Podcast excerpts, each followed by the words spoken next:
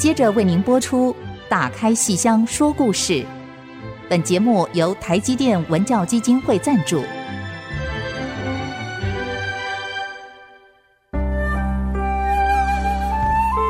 打开戏箱子，看见台上的精彩一刻。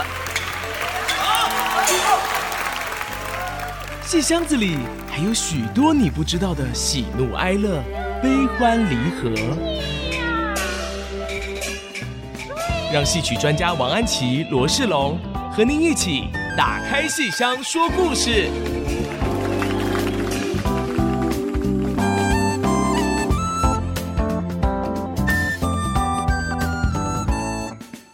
这里是 IC 之音主客广播 FM 九七点五。欢迎大家收听《打开戏箱说故事》，我不是这个节目的主持人哈，我是今天的来宾，但是呢，我是来自这个 IC 之音我们台湾电影笔记的陈伟志。呃，跟听众朋友们应该说是久违了，我们节目暂停了一阵子，目前都是在重播的状态啊。那今天很荣幸应邀来到打开戏箱说故事。那这个虽然说是来宾，呃，让我做这个开场啊，真是不好意思，我们还是要欢迎正牌的主持人 安琪老师跟罗世龙老师。伟志好，伟志好。哎呀，我们这个路上塞车，为什么我们路上塞车呢？因为我。我跟安琪老师，我们在忙着去买戏票，所以呢，在来这 录音间的路上呢，就有点塞车了。嗯，谢谢伟志帮我们开场。今天我们的特别来宾就是伟志哈。伟志其实对电影啊、对戏剧都有非常非常多丰富的认识。那我们节目进行《红楼梦》中戏，戏里梦红楼好一段时间了。其实今天就是要请伟志来跟我们聊一下《红楼梦》的。戏曲电影，嗯，戏曲电影。呃，讲起《红楼梦》，因为正好我在台湾电影笔记是在今年，应该说二零二一年的元宵节那一集节目呢，做了。红楼电影大特辑，哦，那当时的资料还在，你看这个将近一年之前的资料还在啊。呃，这呃，世龙老师还有安琪老师提起这个想法的时候，就赶紧翻箱倒柜，把这个硬碟底层的 蒙了尘的资料找出来。然后这就是我们的责任啊，我们要打开戏箱，打开伟志家的每一个箱子，对，说故事 这样，是让你说故事。呃，其实打开戏箱说故事，《红楼梦》这个单元，我真的是。不是非常忠实，但是我真的也听了好多集。没关系，我们都可以随选即播。你今天晚上回家可以再随选呃来听。每一集都很精彩，而且《红楼梦》有主要的，当然说宝黛爱情故事，王熙凤，还有很多这个旁边的尤二姐啊、尤三姐，每一个故事都很动人，都很精彩啊。《红楼梦》跟电影之间的互动，还有《红楼梦》尤其跟戏曲结合，再跟电影发生互动。其实，在我们呃电影史上，在华语电影史上是非常重要的一页啊。嗯嗯、那真的就是细数起来，呃，我不敢讲是一定是最早，但是非常非常早，在这个呃。默片时代就拍了梅兰芳的《黛玉葬花》，我们听不到梅兰芳的歌声，但是我们看得到她的身段了。那时候应该算是短片嘛，我也不晓得是十几还是二十分钟，影片也没有留下来，但是有这么一个记录。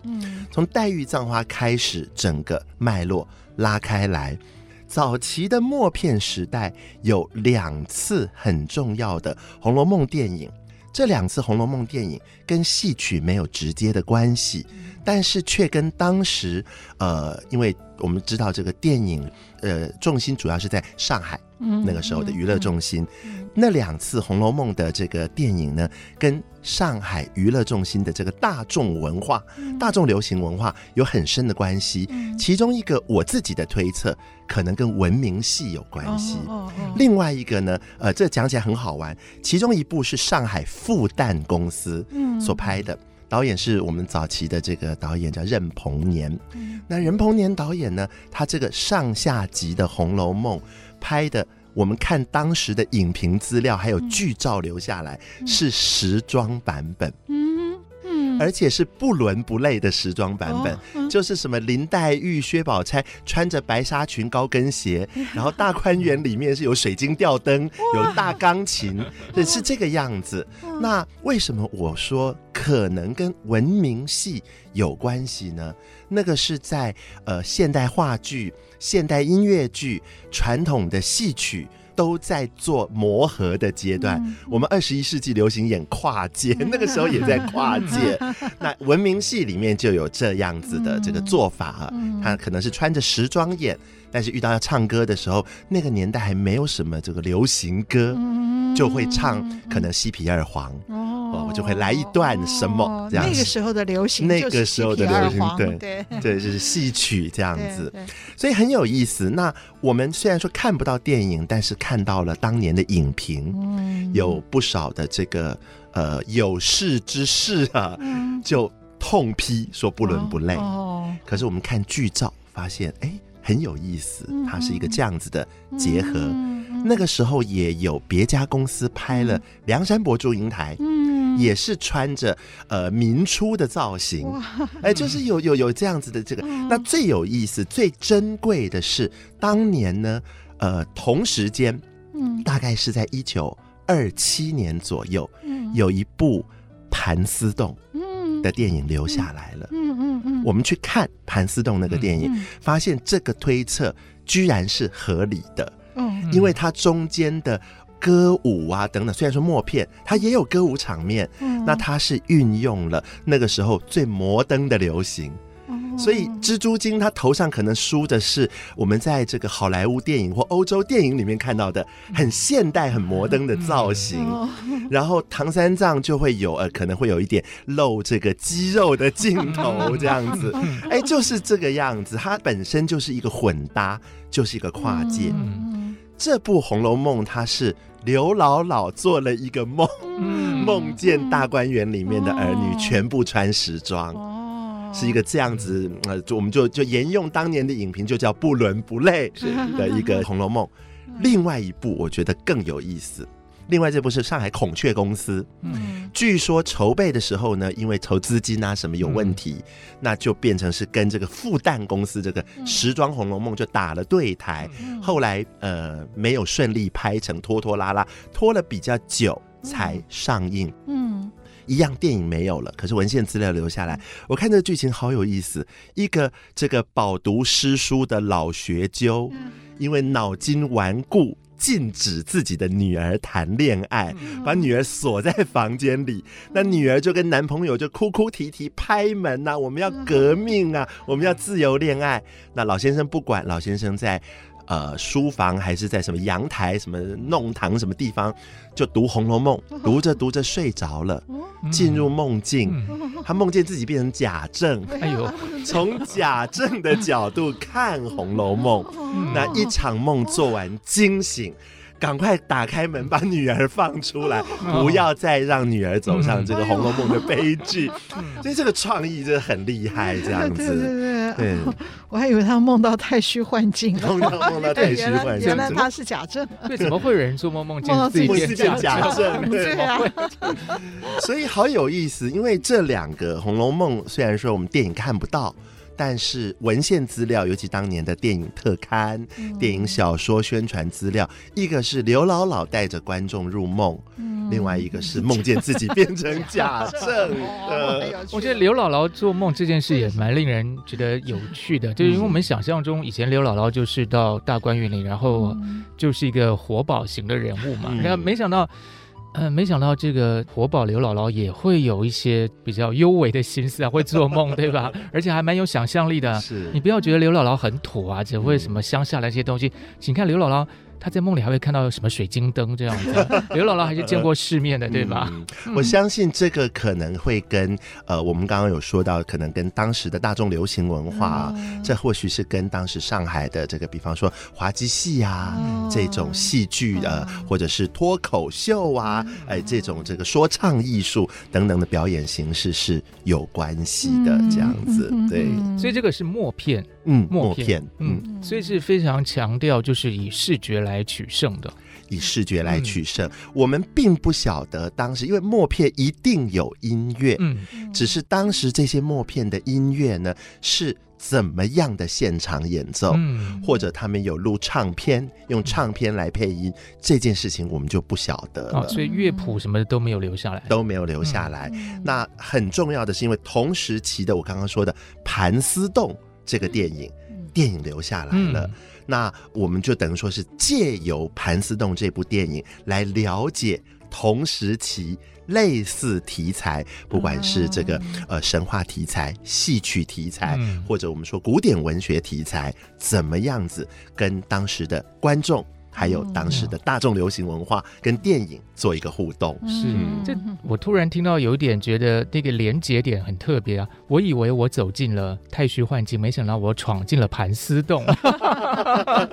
其实。呃，也许对大部分的人来讲，在盘丝洞里逍遥比在太虚幻境里听教训更开心一点吧？嗯，是啊，太虚幻境里你要喝的是这个万宴同杯，啊、这个好可怜哦。但在盘丝洞里就每天这样子很开心的跟这些蜘蛛精啊，然后 真的真的吃唐僧肉。当时这一部呃，为什么这部盘丝洞有留下来呢？当时这一部电影。外销到欧洲，嗯啊，居然是在欧洲的北欧的哪一个国家？我现在有点忘记了哈，在那边找到了有这样子的一个算是中国电影啊早期的，然后后来就是北京电影资料馆这里，那透过这个国际之间的合作，重新把它修复，我们才有机会看到的。哇，这么精彩的一个开头，让我们所有听众朋友一定会对我们这一集节目欲罢不能。但是我们还是要先稍微休息一下，让我们在这个。默片的盘丝洞，默片的《红楼梦》里，稍微先打住一下，让各位听众朋友们好好的喘一口气，做个你的《红楼梦》。啊，待会 看你梦到谁，看梦到谁，假证，这个可以发可以发展成一个占卜的游戏啊，就看你梦见谁。好，那广告回来，我们会告诉听众朋友们，我们在这休息时间梦到了谁。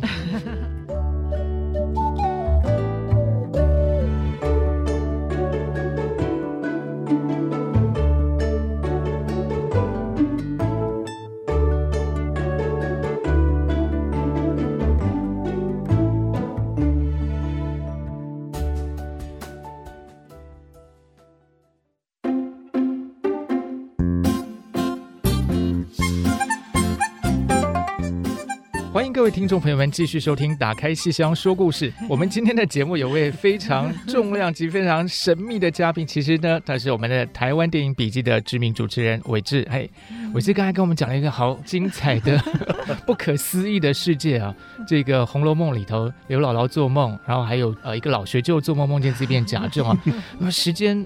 过得很快，来到了一九三零四零年代之后，这样子的《红楼梦》的电影又有什么发展呢？呃，其实应该这样子说啊，不管是观众，或者是文化人，嗯，或者影坛、剧坛等等，对于《红楼梦》一定有他的期待。嗯，你敢拍《红楼梦》，你就要拿出真本事，嗯，再不然你就做这个旁门走道，嗯，做一个稀奇古怪的改编，嗯，也就没关系。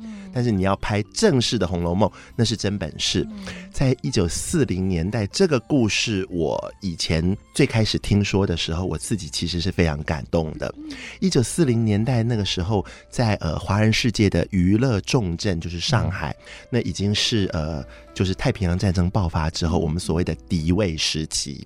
那当时上海的影坛，呃，等于说是在一个低气压之下，我们。我们难道要跟日本人合作吗？嗯，可是如果我们不跟日本人合作，我们怎么谋生？嗯，歌星怎么唱歌？演员怎么拍戏？嗯，所以后来呢，就大家仍然在自己的电影公司拍片子，可是所有的电影公司结成一个联盟，这个联盟上面有负责人。专门对口日本，嗯、呃，这、就是当时的日本的统治者这样子。嗯、那用这样子的方法来维系，一来维系华语电影的命脉，再来维系整个娱乐产业的命脉，嗯、就这样子维系下来。嗯、当然，在战后，他们就被贴上汉奸的标签、附逆、嗯、的标签，还花了好一番这个呃审查啊什么才平反。好，这种事情我们就不说了。我们说《红楼梦》。在应该是一九四二四四，尤其四三年那个时候，日本方面呢越来越紧，管理越来越紧。大东亚共荣圈嘛，越来越紧，就要开始有思想改造啊，有政治宣传啊等等。那日本方面就要求这个华人世界的这上海影坛要跟日本合作拍摄宣传电影。嗯他们当时就筹备了一个这样子的电影，叫做《春江遗恨》。这部片子非常非常具争议性，因为它就是讲呃华人怎么跟日本人一起合作抵抗什么什么什么，讲的是这个东西，是个政治宣传片。那对于上海影坛来讲呢，大家当然不舒服。嗯，我们我我们为什么要拍这个东西？可是人在屋檐下，不得不低头。与此同时呢，大家就决定，那我们团结起来，我们也拍一个东西来跟《春江遗恨》来，呃，某种程度上是这个花开并蒂，事实上有那么一点文化较劲的意思，抗衡的意思，抗衡的意思。那什么东西最值得做这样子的实力展览呢？《红楼梦》哇，上海影坛最多的就是女明星，嗯，所以就决定拍《红楼梦》，每一家公司的头牌女星全部出动，嗯，来拍《红楼梦》这样。对，所以呃，当时的上海也有十二金钗的这个，这个。不止吧？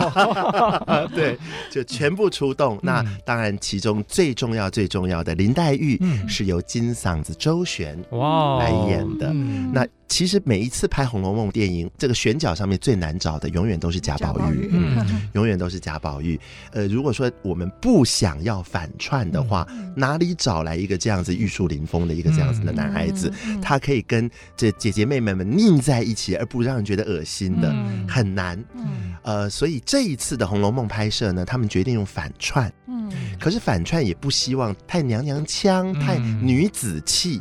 也不好，嗯，那左挑右挑就挑中了这个是真的从这个有戏曲基础的，呃，上海电影四大名旦之首的袁美云，她好漂亮哦，她好漂亮啊，对，她也演过《斩金堂》，就是啊，她跟麒麟童、周信芳，是，我就看到里面美死了，是。是美死了，然后由她来演贾宝玉，反串演贾宝玉，那她跟周璇搭配起来呢，就是。一双璧人，珠圆玉润这个样子。那这部《红楼梦》声势非常非常的浩大。嗯、我自己印象很深刻的是，我在看这部《红楼梦》的时候，我突然警觉到，哎，历来的《红楼梦》电影，如果说我们说艺术上有所成功或有所突破的，往往都是不把林黛玉拍成这个窝囊废、讨厌鬼，嗯、拍出她的委屈，嗯、但是不把她的这个。那一面太过于强调，嗯、我就印象最深刻就是周璇演葬花的那个段落，嗯、对，热热闹闹人过去了，他自己一个人在花丛里面，摄影棚不大，镜头摇过来，很安静的，然后有落花还是落叶片片飞落，嗯、他就静静的就开始唱葬花，嗯、一个胡琴好像加了一点打击乐器，就是这么安静的，他就开始唱，然后镜头摇到旁边。这个袁美云，哎呦。啊，在花旁边的树丛里面就听了，听了就落泪，啊，那很典雅的一个感觉，对，是。有这样一部电影，有这样子一部电影，而且是周旋呢，而且是周旋，一九四三四四年，那我们看了当时，而且而且这部电影留下来了，嗯，留下来了，然后我们看那个当时的宣传资料。永远都是这一页是春江遗恨，下一页一定就是《红楼梦》。呃，这个不可以让日本人怎么怎么怎么的一个感觉，这样子。啊，所以那个《红楼梦》，因为我这样听起来觉得大家可能就想说《红楼梦》是爱情故事，嗯，其实，在关键时刻，《红楼梦》还扮演起这种怎么说呢？文化保卫战的这种战士的角色。我完全同意世龙老师这个说法啊。呃，同时间在英国。嗯，英国影坛面对纳粹侵袭，因为整个欧洲大陆都被德国拿下来了嘛。嗯、那像法国电影业就被纳粹控制。嗯，那他们也有类似这样子的一个组织拍他们的政宣片。英国影坛拍什么来还击呢？拍莎士比亚。哎呦，就拍莎士比亚，对，拍彩色，然后拍亨利五世。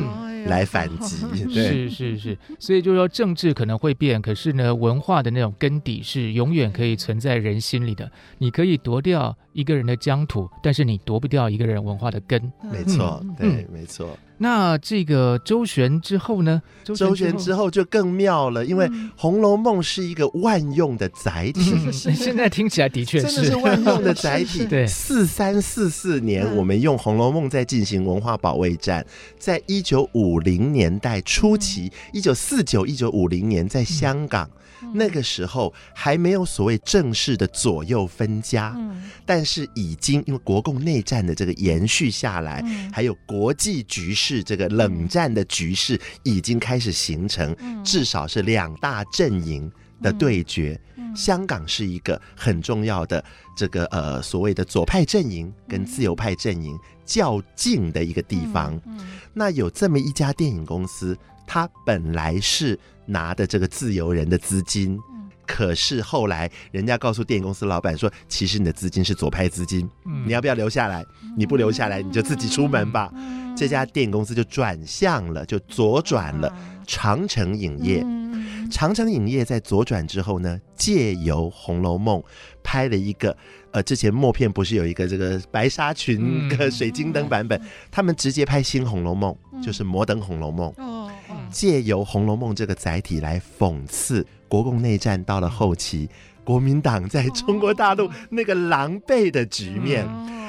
故事太有趣了，因为这部电影有流传下来，但是我们不容易看到，因为不晓得保存在哪一个单位。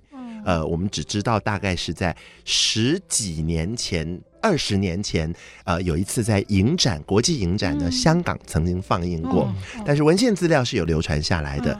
啊，那个是当时芳华正茂的李丽华演林黛玉，嗯、那后来他的先生就是严俊演贾宝玉。啊、那这个《新红楼梦》读那个故事啊，真是妙到极点，酸到极点呢。贾府还有薛家要巴结国民党。嗯、所以呢，王熙凤就是等于说影射王熙凤的这个角色啊。王熙凤就跑进来说：“哎呀，我们家贾琏巴结上了一个什么铁路局长的职位，嗯、呃，诸如此类的。嗯、然后元春省亲啊，元春可能是嫁到哪一个南京的大官、嗯、当姨太太什么之类的，就这样，然后揭开了呃，好像是以上海殖民时代的上海为背景，嗯、那就有这个豪华的洋房、嗯、是大观园。嗯”嗯，他的改编里头有一些 很妙很妙的，比方像姐姐妹妹结诗社，啊，有扑蝶，呃，赏花饮宴。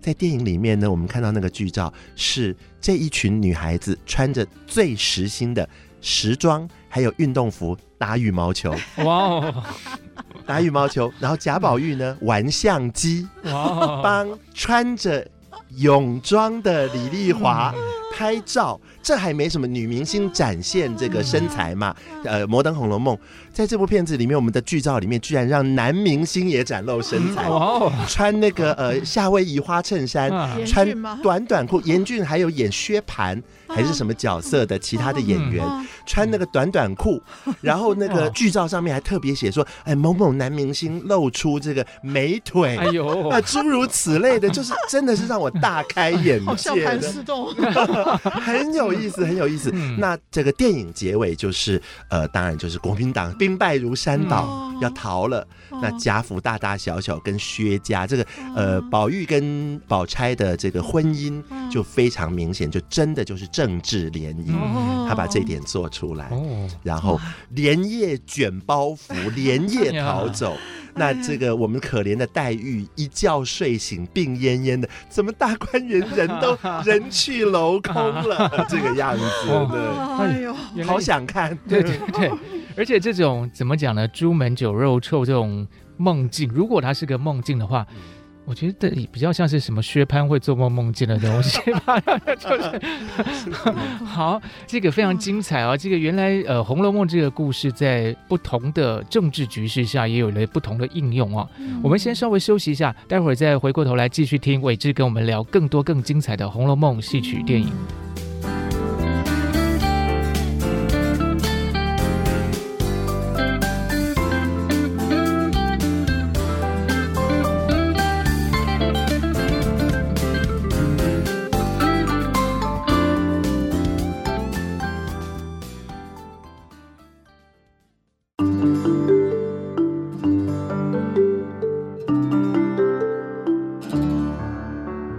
欢迎大家继续收听每个星期五晚上八点首播、星期天下午一点重播的《打开戏箱说故事》节目。我是罗世龙，我是王安琪，还有我们今天台湾电影笔记，我们的好朋友 哎伟志也来到我们节目现场哦。各位朋友，大家好，我是 陈伟志呀。刚才在这个休息的时间呢，我们就一起在唱《红楼梦》，对吧？就就周璇的周璇的《葬花》。对，安琪老师还很夸奖伟志呢，说他这个咬字咬得很像。像周旋，呀，那如果您想听到这个我们今天额外的这种番外篇的话呢，请洽我们的节目制作人，他刚才又把它录下来。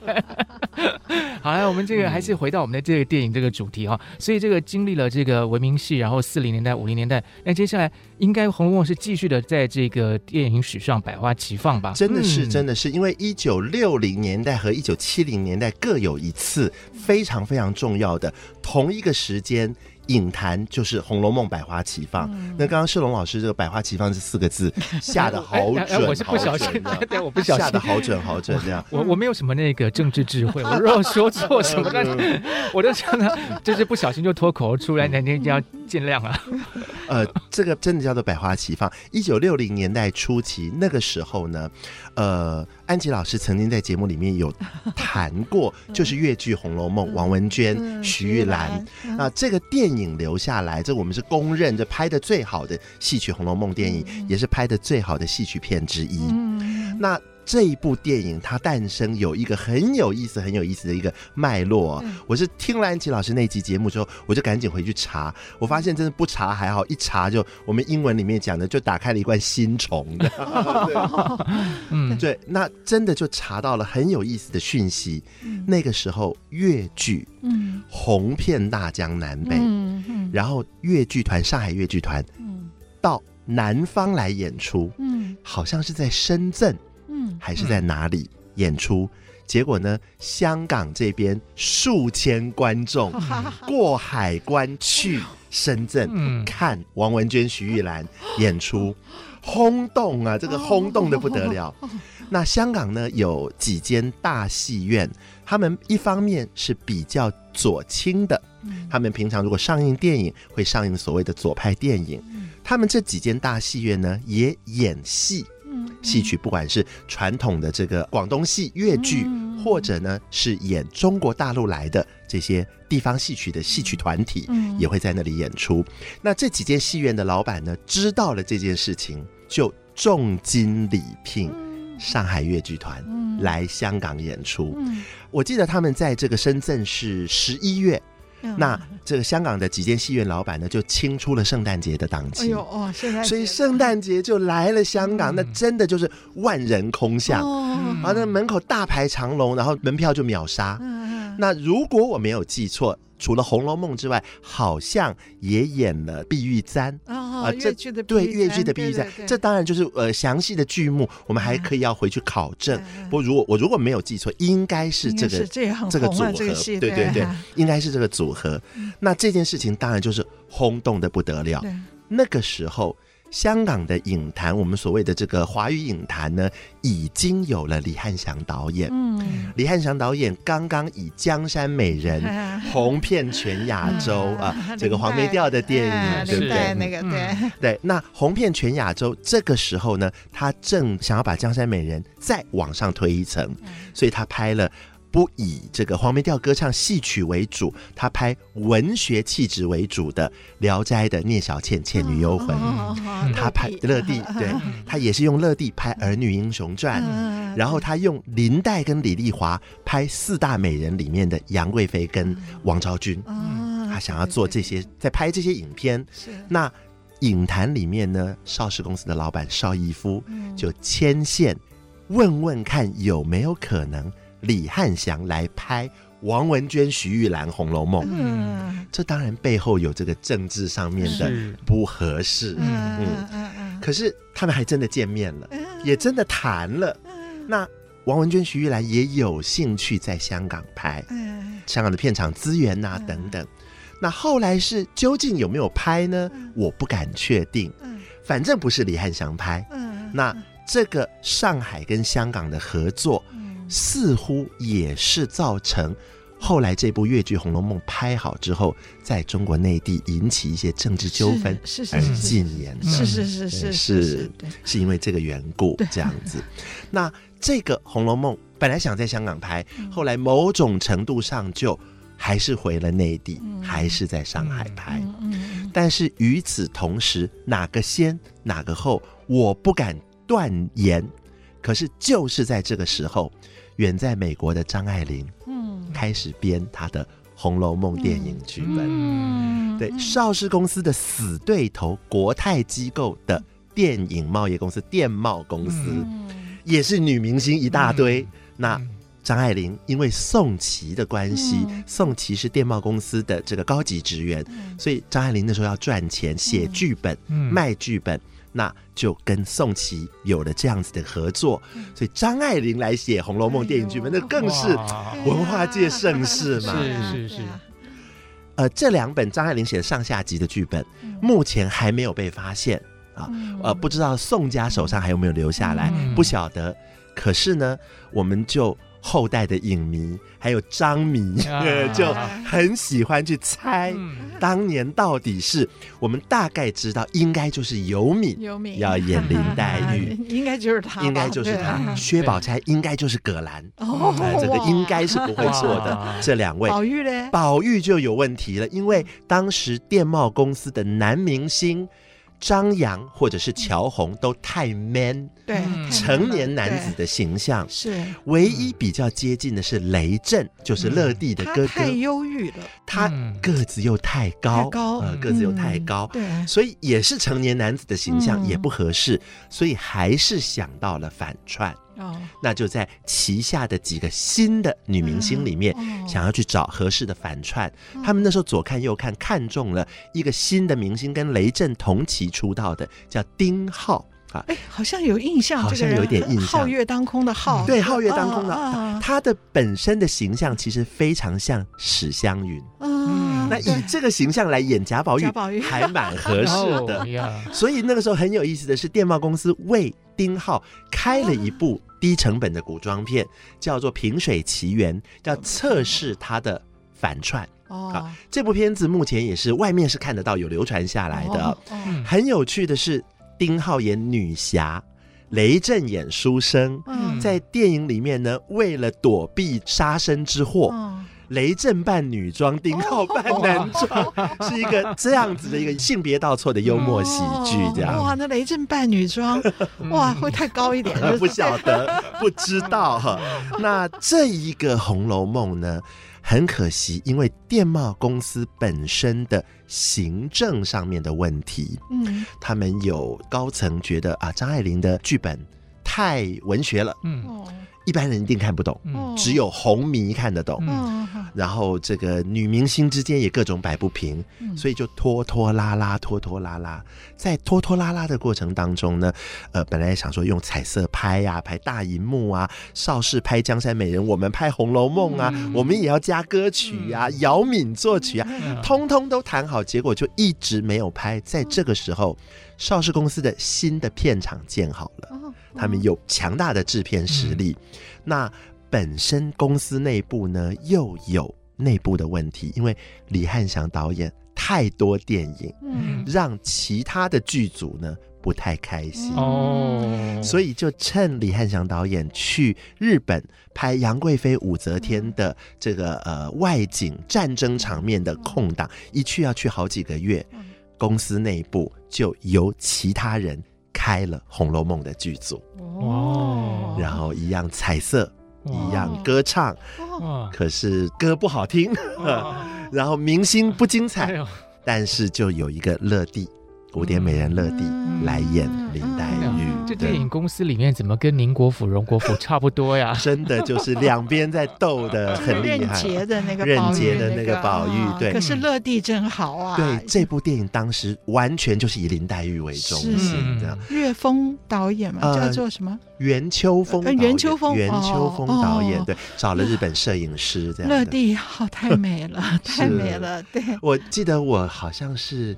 六七岁的时候，小时候六七岁的时候，在这个录影带上面看到了这个《红楼梦》，就对那个呃宝二爷要娶宝姑娘了，嗯、那一场戏、嗯、有一个特写镜头，乐蒂昏倒了，嗯、哇，那个就是痛到心里的那个感觉，哎、哇，印象很深。你才六七岁，然后就就就印象很深刻，就痛到就心痛。就。看得懂乐蒂的表演，傻丫头很可爱。傻丫头是沈殿霞，是沈殿霞。连大导演胡金铨当时是演员，都客串了一个角色，他演裴明。哦，然后跟这个沈殿霞斗嘴这样子，对，总算也值得。这个乐蒂就值得了，真的是古典美人，真的是古典美人。那刚刚有说到这部电影的音乐成绩并不特别好，可是为贾宝玉就是任杰这个演员幕后代唱的呢，是那个时候从闽南语影坛呢拍厦门电影转到，因为厦门电影没落了，那这个演员叫小娟。宁波，对，他转入了国语影坛以。幕后代唱的身份加入了邵氏，就是后来的凌波。哇，原来《红楼梦》到了这个电影里面哈，还有这么多这个精彩的故事哈。我们还是先稍微喘一口气好了。这个听到这么多电影公司，对这么多电影公司这种内幕啊，然后我们最后一段正好来谈七零年代的这个《红楼梦》。对，我们先稍微休息一下，待会儿马上回来。嗯，太好听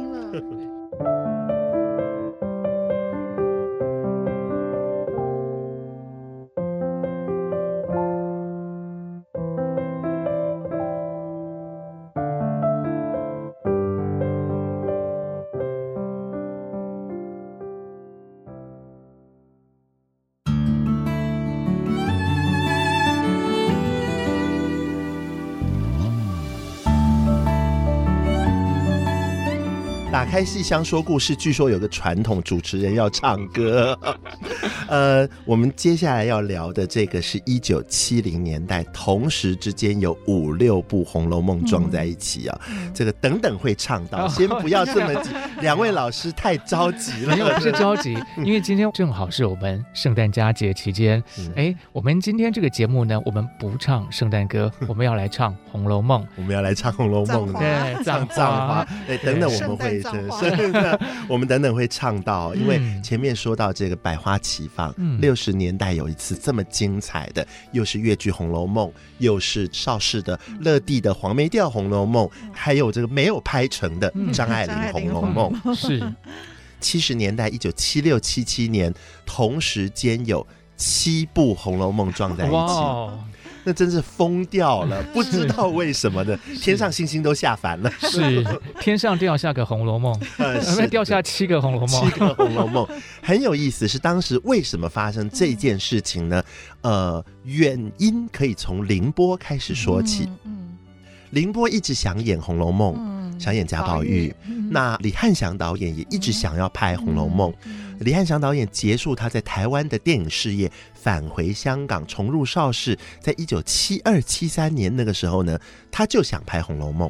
邵氏之前也筹备过一次《红楼梦》，但是呃歌曲收了一些，但没有拍成。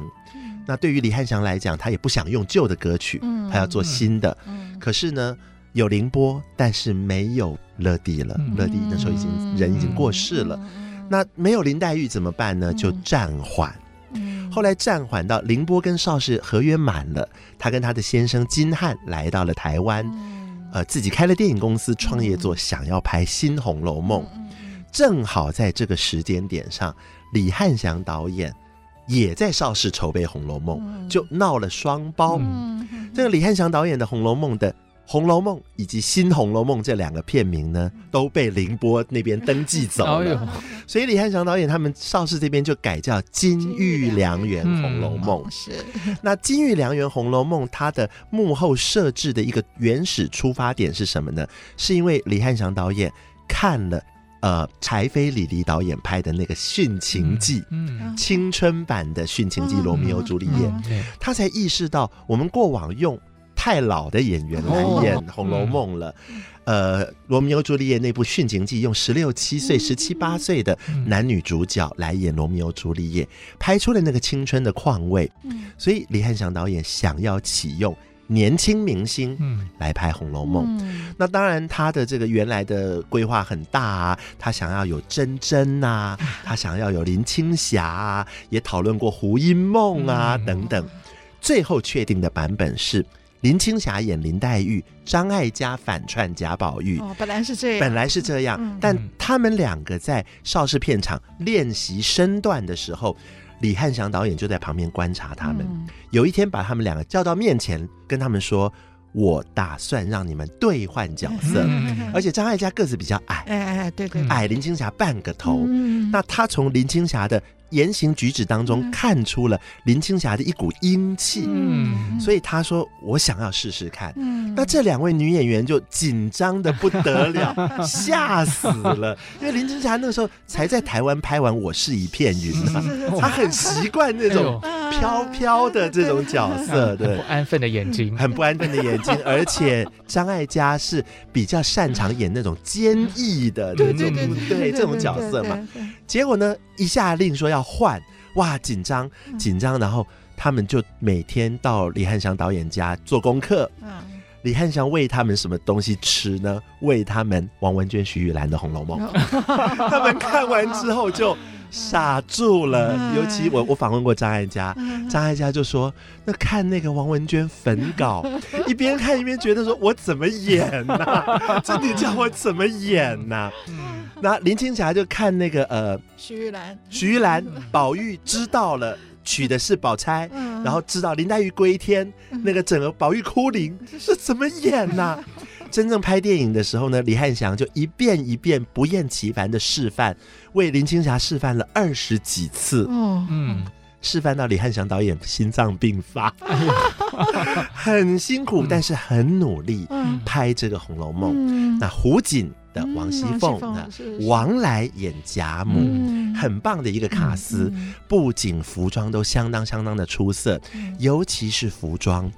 呃，电影一开始用交大骂府开场，嗯嗯。嗯，有了一个这个败家故事的头，嗯，结尾是抄家，嗯，那贾宝玉在抄家的这个人群当中，自己一个人远离，嗯，加了一个这个雪呃下雪的夜晚，大红星星毡，呃跪在码头送行的一个场面，那交大骂府，焦大抱着门口的石狮子哭，说林姑娘啊，你何苦要来这个肮脏的鬼地方？只剩下门口两个石狮子干净，镜头拍雪白的石狮子，下一个镜头是林黛玉披着白披肩、白披风进了贾府，用白色做一个转场，那那个白披风上面是绣着竹子跟梅花。我听服装设计师说，李汉祥导演设计好之后，他们一拿到，糟糕，来不及找绣花师傅绣，最后绣了一半，剩下的用画的，然后张艾嘉就穿上镜了。这部电影拿了亚洲影展的服装设计奖的，就这样。那张艾嘉最辛苦演的最累的戏。一个是这个粉稿 呃粉稿，另外一个是宝二爷要去保二奶奶了 啊，葬花也相当的精彩哦。说要唱歌，就是花谢花飞飞满天，红綃香断有谁怜？这首曲子从粤剧的旋律改编出来的，对，如痴如醉。然后宝二爷要去保二奶奶了，怎么办？张艾嘉怔住。然后一个人在回廊上乱窜，乱窜。演紫娟的是谢霆锋他妈妈狄波拉，紫娟过来，林姑娘，你往哪去？他说我要去找宝二爷问，我要找宝玉问个清楚。跑到了这个怡红院，青霞病了，所有丫鬟们紧张的不得了。然后大家对于林青霞跟张艾嘉的样子都印象很深。青霞病了，坐在床上，张艾嘉坐在床前，嗯、凝着眼睛问他：“宝玉，你为什么病了？”“我为林姑娘病了。”“嗯，宝玉，你的心呢？”“嗯、我的心给了林姑娘了。嗯”所有丫鬟在旁边吓得要死，这两人在讲什么话？嗯、然后张艾嘉开始笑，嗯、林青霞开始笑，嗯、张艾嘉笑到无法克制。林青霞笑到无法克制，嗯、然后张艾嘉由笑转为哭，嗯、林青霞继续笑，嗯、张艾嘉哭着哭着又笑了。对，然后背后最动人的是背后的合唱就开始扬起来，一个是阑院仙葩，一个是美玉无瑕，嗯、就开始唱这首，嗯、哇，非常非常的动人。嗯、拍完这场戏之后，黎汉祥导演跟张艾嘉说：“艾嘉，你这场戏我要给你做奥斯卡。”嗯、然后这个小故事，张艾嘉记到现在。他说这辈子演戏最难演的角色是林黛玉，被我克服了。哇，了不起，很精彩，很精彩。反而凌波的新《红楼梦》没有那么动人，没有，没有，对，对，整体的制作水准就稍微差一点了。这两部《红楼梦》之外呢，刚刚说有五六部、六七部。呃，越剧《红楼梦》文革结束开禁了，哎，重新上映，轰动的不得了 的，疯狂，大家为之疯狂。那乐地《红楼梦》又翻出来重映。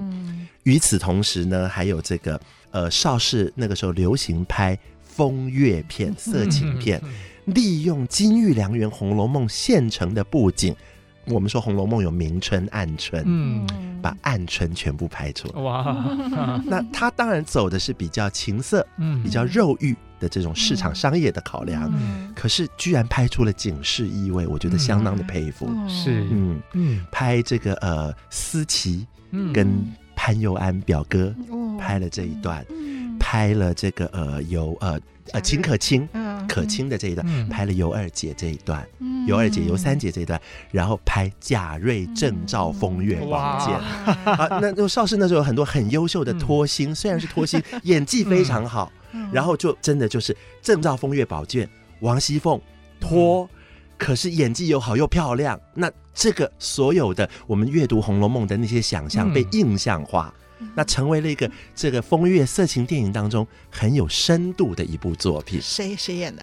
呃，于莎莉演这个呃王熙凤这个角色，对，也是媚态百生的一个很优秀的演员。这样这样一路听下来，真的实在是太精彩了。哦，这个从呃抗战时期，这个《红楼梦》其实跟国体。连接在一起，而到了七十年代是跟肉体联合在对结合在一起，而在我们的心目中，《红楼梦》这样一个经典文学，当然是跟文体是最相关的。嗯、所以呢，真的说起来，每个人心里都有他自己的《红楼梦》。是，嗯，我觉得今天真的太意犹未尽了。我们下个礼拜再请伟志来跟我们多聊一下好了，好不好？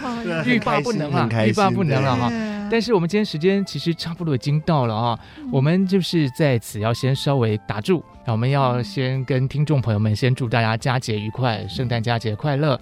呃，如果听众朋友您是用 Podcast 收听的话，请记得哈，一定要按下订阅，这样子呢就可以每集收到我们的节目，不会错过任何一集哦。嗯，那欢迎大家每个礼拜准时收听《打开戏箱说故事》节目，嗯、我是罗世龙，我是王安琪，我是陈伟志，谢谢大家，谢谢。大家，谢谢。我们下次同一时间再见，拜拜，啊、拜拜。拜拜。就没有讲到张国荣。呃，张国荣。